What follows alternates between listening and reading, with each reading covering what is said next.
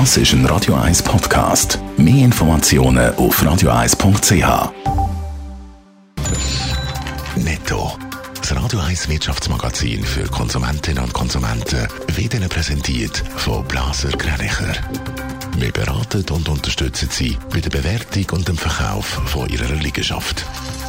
blasergreinicher.ch Hannes Dickelmann. Im Kampf gegen das Coronavirus hat die Weltbank den Entwicklungsländern neue Finanzhilfen zugesichert. Konkret sind nochmal rund 12 Milliarden US-Dollar für die Entwicklungsländer gesprochen worden, teilt der Weltbank-Vorstand mit. Das vor allem für den Kauf und Verteilung von Covid-19-Impfstoff und Medikamenten. Der Schweizer Lebensmittelkonzern Nestle übernimmt das US-amerikanische Biopharma-Unternehmen Immune Therapeutics. Die Übernahme, die schon vor anderthalb Monaten angekündigt worden ist, die hätte jetzt also können abgeschlossen werden, teilt Nestle heute am Morgen mit. Immune Therapeutics ist auf Therapien gegen Lebensmittelallergien spezialisiert, unter anderem mit der einzigen in den USA zugelassenen Behandlung von Erdnussallergien bei Kindern. Der Social Media Gigant Facebook geht gegen militante Impfgegner vor. Wie das Unternehmen in der Nacht mitteilt hat, sind neu sämtliche Anzeigen und Werbungen auf Facebook verboten, die sich gegen das Impfen aussprechen. Die Corona-Pandemie hat gezeigt, wie wichtig vorbeugendes Verhalten zum Schutz von der Gesundheit sei, heisst zur Begründung. Am Impfstoff gegen das neue Virus wird seit Monaten weltweit unter Hochdruck geforscht.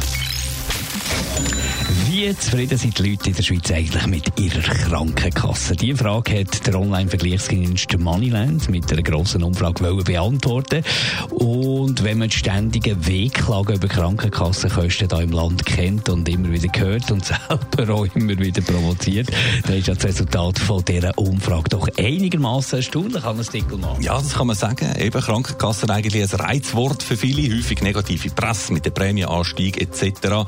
Aber doch liegt die generelle Zufriedenheit von der Bevölkerung mit ihrer Krankenkasse bei knapp 8 von 10 möglichen Punkten. 7,8 beträgt der Wert ganz genau und das entspricht laut den Studienautoren von Moneyland doch ein Prädikat gut bis sehr gut. Man ist also generell zufrieden mit der Kasse, aber es ist ja dann doch noch ein differenzierter geworden nach verschiedenen Aspekten von dieser Krankenversicherer. Ja, das ist so am allerzufriedensten sind äh, die Schweizer Versicherten beim Punkt Freundlichkeit der Mitarbeiter. Da wird äh, bei den Kassen also offenbar viel Wert drauf gelegt, und Telefon etc. Am zweithöchsten ist Bewertung beim Punkt Richtigkeit und Übersichtlichkeit der Abrechnungen, auch nicht ganz unwesentlich.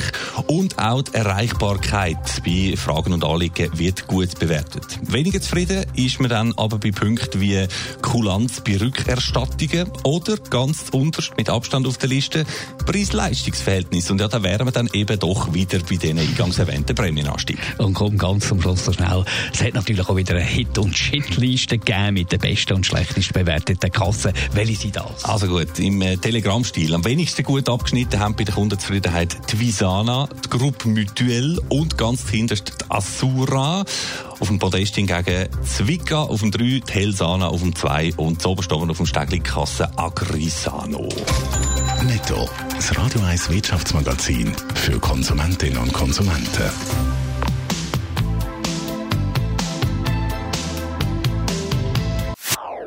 Das ist ein Radio 1 Podcast. Mehr Informationen auf radio1.ch.